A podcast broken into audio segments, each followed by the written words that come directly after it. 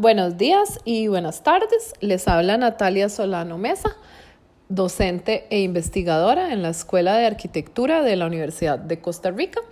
Hoy me dirijo a ustedes en calidad de profesora a cargo de uno de los grupos del curso llamado Formulación de Trabajos Finales de Graduación. El propósito de esta corta intervención es que ustedes puedan iniciar una reflexión con respecto de los universos teóricos a los cuales se enfrentarán como parte del proceso de formular sus propuestas para optar por el grado de licenciatura en arquitectura.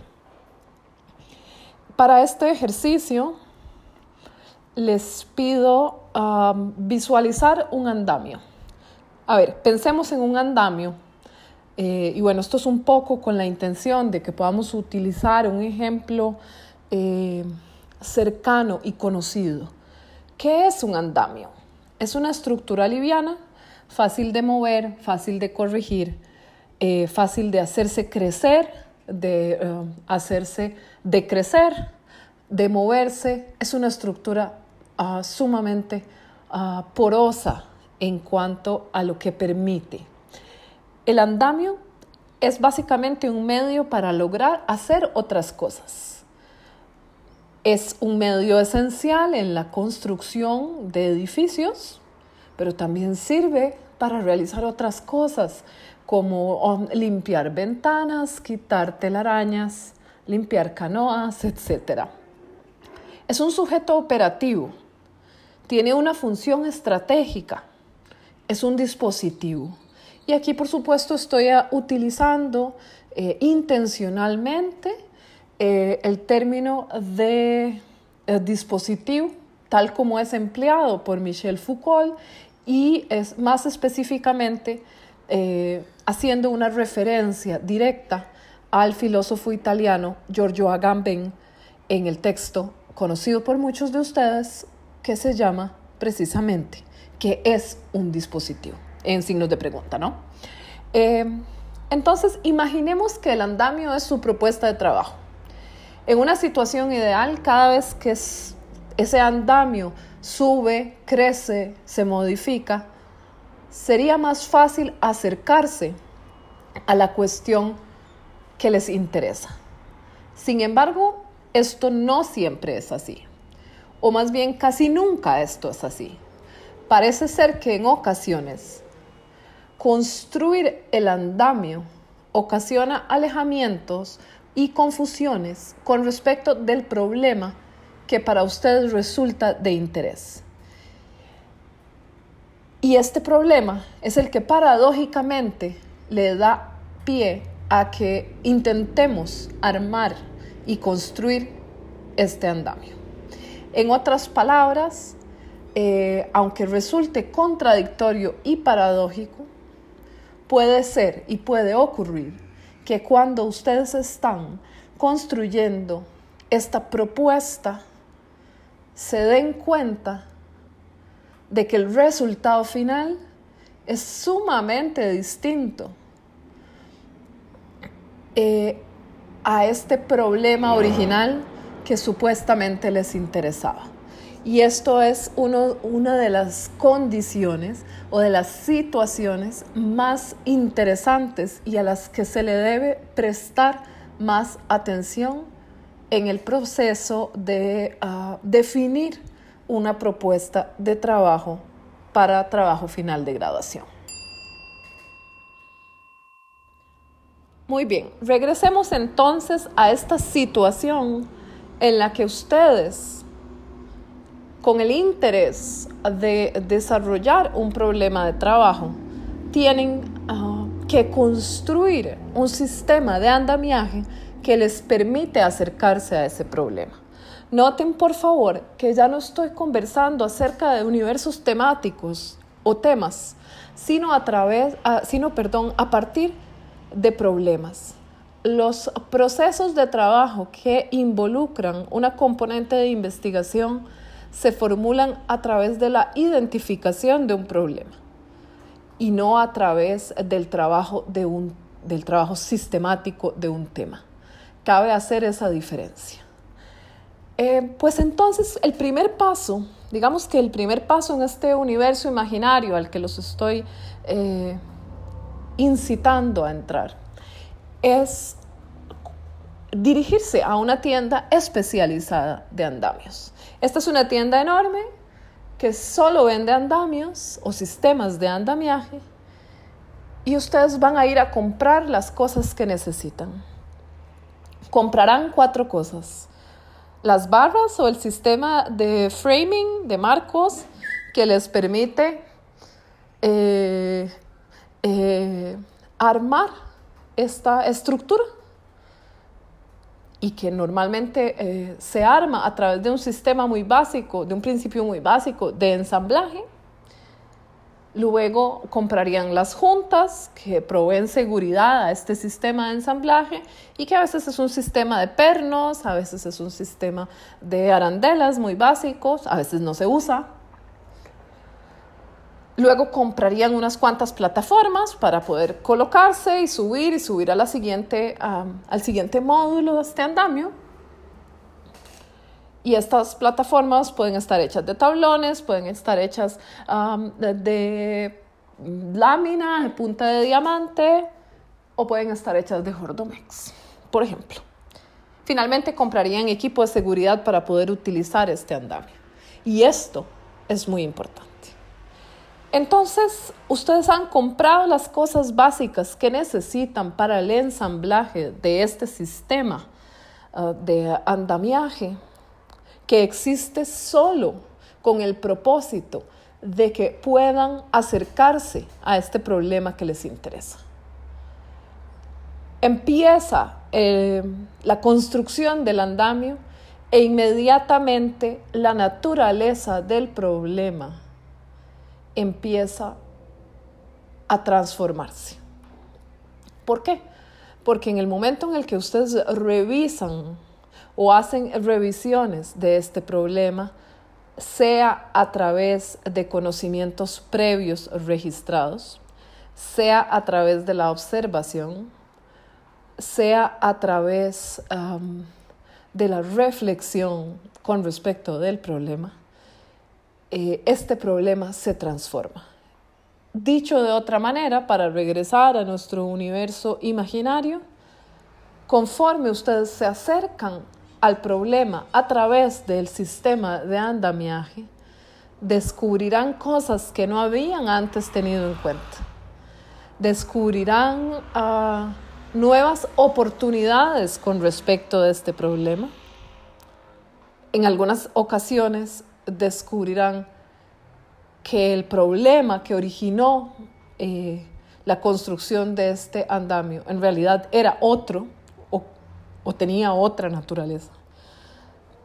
Y también, y esto me interesa muchísimo, porque creo que es sintomático de la manera en la que a veces trabajamos estas propuestas eh, de formulación, a veces encontramos a través y gracias al sistema de andamiaje encontramos falsas evidencias. Prejuicios, preconceptos, ideas anidadas o construidas alrededor de ciertos dogmas que nosotros originalmente pensamos eran las bases de nuestro problema o que servían para sustentar un trabajo de diseño, de investigación, de reflexión teórico-crítico, y no importa, con respecto de ese problema. Y esto es una de las cuestiones que más ah, deberíamos empezar a trabajar cuando estamos empezando a construir este andamio en el que el frame, las barras del andamio, son nuestras referencias teóricas. Y teórico aquí es una palabra muy amplia, no quiere decir eh, necesariamente escrito.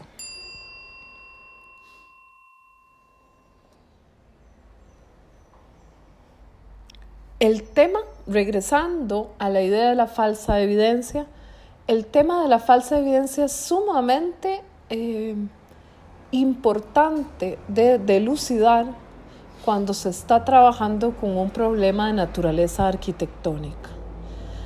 Porque, bueno, la arquitectura es una disciplina que eh, en un sentido moderno se ha enseñado a partir de, algunos, de algunas ideas que a veces parecen estar escritas en piedra. Y alrededor de estas ideas también aparecen otras que más bien son tautologías.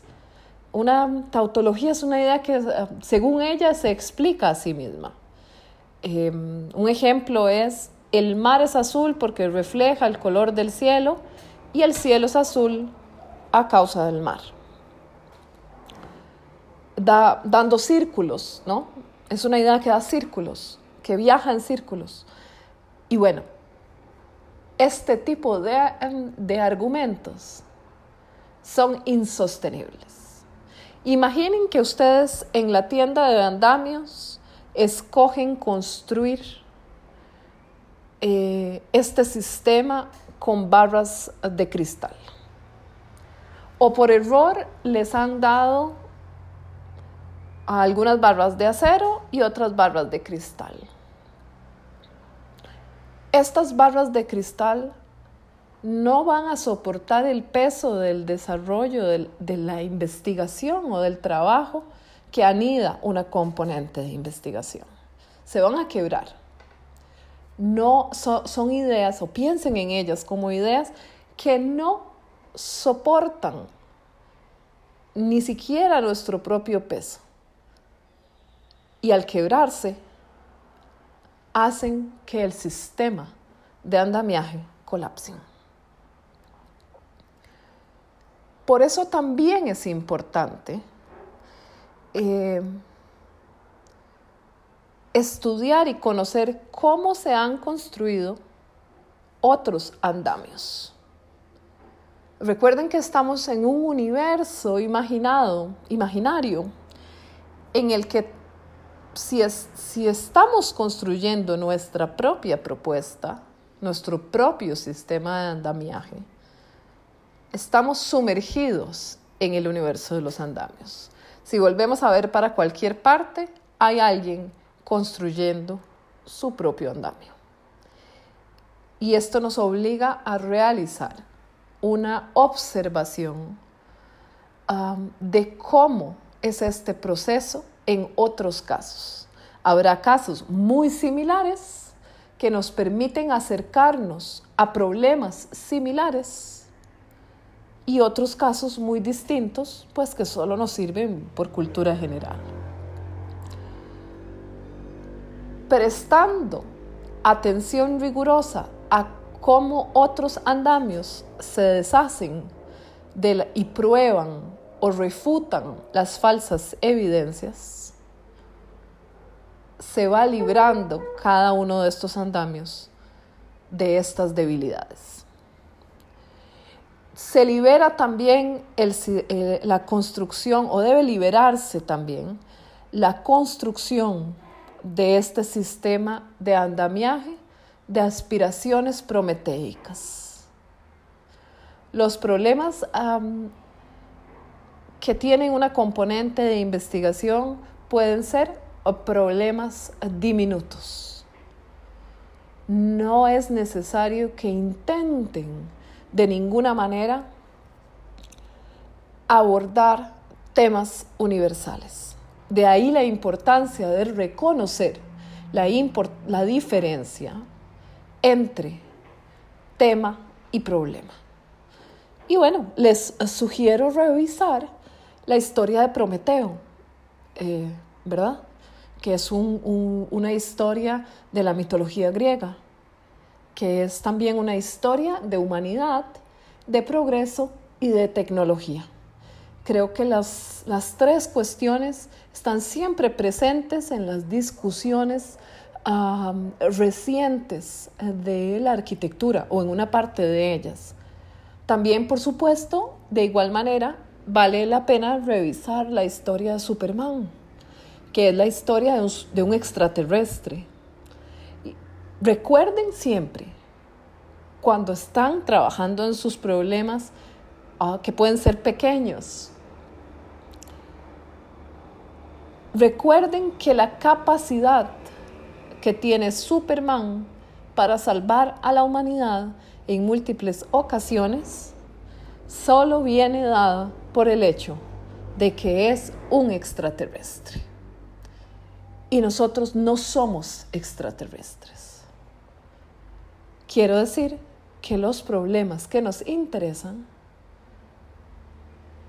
pueden ser pequeños, casi que diminutos. Estamos todavía en este universo um, constituido por un montón y un infinito número de andamios, todos concentrados en la tarea de acercarse a un problema particular. Y vean que puede existir, eh, sin ninguna duda, un conjunto de andamios que de manera independiente se acercan o intentan acercarse al mismo problema o a problemas muy similares. Esto debe tenerse en consideración. En algún momento, esta consideración les permitiría construir lo que llamaríamos un estado de la cuestión, que no es más que una reflexión organizada con respecto de ah, andamios que se acercan a problemas que son prácticamente iguales. Eh, les ofrezco algunas, algunas notas de un filósofo portugués que se llama Fernando Gil, a partir de un texto que me gusta muchísimo de él, que se llama Mímesis y Negación. Dice Fernando Gil, la captura cognitiva de la experiencia, esto es la experiencia del conocimiento, se hace a través de problemas, nacidos de datos de hecho los cuales se revelan sorprendentes a la luz de entendimientos previos. Y dice Gil, es una acción performativa, o sea, la tarea de investigar, de capturar conocimiento con respecto de un problema, es performativa, no es constatante, donde constatante es una palabra muy fea, pero podría, tratarse, podría traducirse como probatoria. La tarea de formular, dice Jill, es performativa. Estructurar, ya esto no lo dice él, lo digo yo, estructurar es el resultado de un ejercicio activo cuyo fin es intentar dilucidar la condición o la naturaleza de un problema. Para traerlo de nuevo a nuestro um, universo de andamios, eh, solo a través de la acción de subir el andamio es que se revela la naturaleza del problema particular.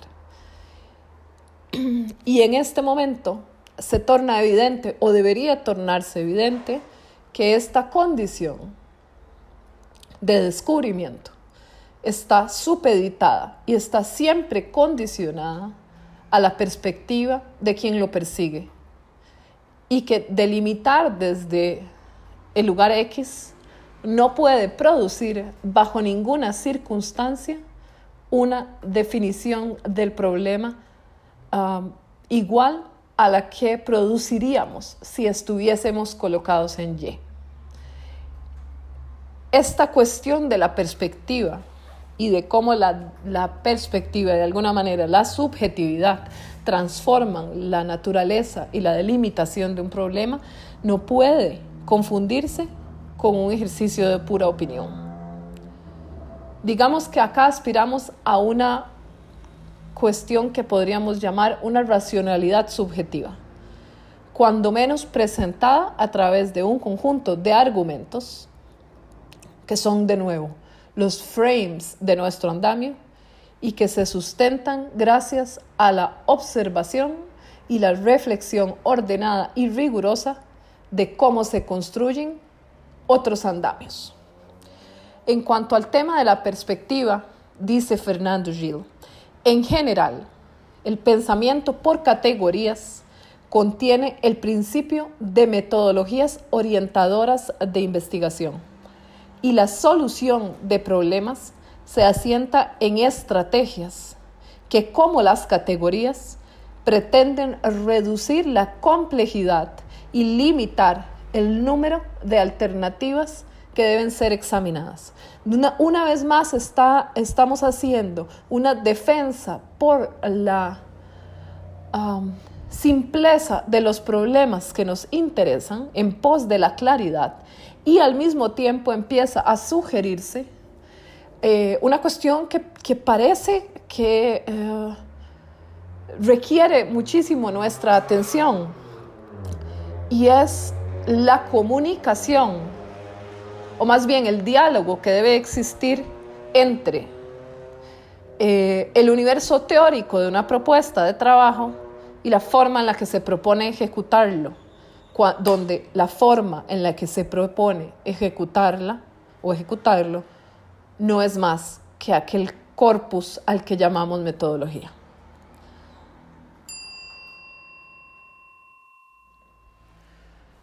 En este momento volvemos a tener un problema con el pedido um, que ustedes hicieron en la tienda de andamios. Ya no porque hay un conjunto de uh, argumentos débiles o de falsas evidencias que se quiebran cada vez que intentamos montarlos sobre el sistema, sino porque hay un problema de concordancia entre las piezas del frame, las barras del frame y las piezas que lo articulan. Y esto es un problema de concordancia entre el universo de significados de eh, su propuesta y la manera en la que se ejecuta. Les enviaron piezas de diferentes marcas y no calzan entre sí. Tratan de insertar una pieza dentro de la otra y no calzan. Tratan de atravesar las piezas del marco por pernos que no entran o no caben. Se van quedando con piezas inútiles en el piso. Usan las que pueden pero las que no pueden quedan en el piso. Y sin embargo, estas piezas ya les han requerido un esfuerzo enorme, porque las han llevado de la tienda de andamios hasta el lugar de trabajo, donde se construyen andamios para acercarse a problemas. Habría que apuntar dos cuestiones esenciales. Debe conocerse el origen de, los, de las barras que forman el frame del andamio. ¿Qué quiero decir? ¿Cuáles son los universos epistemológicos en los que sus autores se mueven? Nos estamos enfrentando a autores que se contradicen entre sí. Si esto es así, esto debe conocerse y debe declararse. Existe una contradicción teórico-metodológica entre cómo se, cuáles son las piezas que estructuran el andamio y cuáles son las que fijan esas piezas para que el andamio pueda seguir creciendo. Esto puede observarse y puede observarse especialmente bien a través de una observación sistemática de cómo otras personas han construido sus propios andamios. En otras palabras, acerca de cómo otras personas, desde distintas perspectivas, se acercan a ciertos problemas, utilizando eh, este, em, de manera consciente este cuerpo al que le llamamos investigación. También una cita de Fernando Gil también en las actividades de solución, la procura de semejanzas ahora entre el problema en cuestión y problemas ya resueltos resulta una vez más determinante. Los descubrimientos se hacen a través del sustento dado por soluciones ya obtenidas y cuando resulta viable a su imagen. Igual que eh, en un sentido y haciendo una referencia también a Karl Popper, no es necesario descubrir problemas nuevos. Es necesario identificar problemas nuevos. El ingenio no está en, la invención de problemas, sino en la invención de formas de acercarse a esos problemas. Y para ir cerrando, les voy diciendo. Dice también, aquí también voy a usar una cita de Fernando Gil, eh, de este texto que se llama Mímesis y Negación, está eh, escrito en portugués, que dice, la unidad del objeto investigación resulta de realizar principalmente un corte transversal capaz de atravesar las regiones del pensamiento, la filosofía, las artes y las técnicas. Y es por eso que se habla de problemas y no de temas, porque los temas están sujetos a mm, categorías de pensamiento disciplinar, mientras que los problemas no están sujetos a estas categorías. Pueden eh, abordarse desde diferentes lugares epistemológicos. Precisamente, dice Gilles, no, esto ya no, mentira, esto lo digo yo, precisamente la investigación se aplica a problemas que tienen por objetivo resolver o ser resueltos. Y es en eso, y no en una psicología de la invención, donde yace eh, la naturaleza de la investigación. También cabe notar que un problema, como les decía antes, cuando les pedía imaginar este universo de andamios, un problema nunca surge aislado, sino que eh, se forma y se formula conjuntamente con otros, eh, empezando a formar lo que en alemán ah, se traduce como círculos, y que en español diríamos o llamaríamos problemáticas. ¿Qué pasa? Pues que un problema muy pequeño, identificado de una manera ah, humilde y simple, viene acompañado de, unas, de, otros problemas. La observación de cómo estos problemas vecinos, que pertenecen a una misma problemática, de cómo han sido resueltos estos problemas, resulta fundamental en el proceso de delimitación de una propuesta de trabajo. Y para terminar, hemos hablado de dos de los componentes del sistema de andamiaje, las barras y los sistemas que articulan, uno planteado como un posible universo teórico, el otro como un posible eh, camino metodológico. No vamos a hablar aún de las plataformas, pero sí vamos a hablar del equipo de seguridad. A diferencia de una construcción tradicional donde ustedes compran el equipo de seguridad con la esperanza de no tener que usarlo nunca, a la hora de formular una propuesta que tiene una componente de investigación,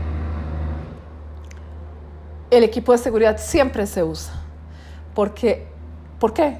porque el proceso de formular y de acercarse al problema implica tener, tomar riesgos. Y esos riesgos deben tomarse no en cuanto a la naturaleza del problema, sino en cuanto a lo que se propone con respecto o, en cuanto a lo que se propone como una posible solución. Y es ahí donde yace la diferencia. Siempre hay dos cuestiones que nos acompañan. La duda, porque nunca, ni siquiera, eh, nunca existe la expectativa de que este problema se resuelva en términos absolutos y por eso una propuesta de investigación nunca puede plantearse en términos de soluciones absolutas, sino que los argumentos se plantean a partir de la duda con respecto de lo que estamos haciendo. Y también el equipo de seguridad, porque cada vez que se hace necesario tomar un, eh, un riesgo con respecto de esta idea que permite el acercamiento al problema, parece que debemos tomarlo. Esta es una breve reflexión que, como les digo, permite, no sé si orientar, pero por lo menos ofrecer complejidad al proceso de eh, formulación de trabajos finales de graduación. Así que bueno, espero que estén muy bien y cuídense mucho. Ciao!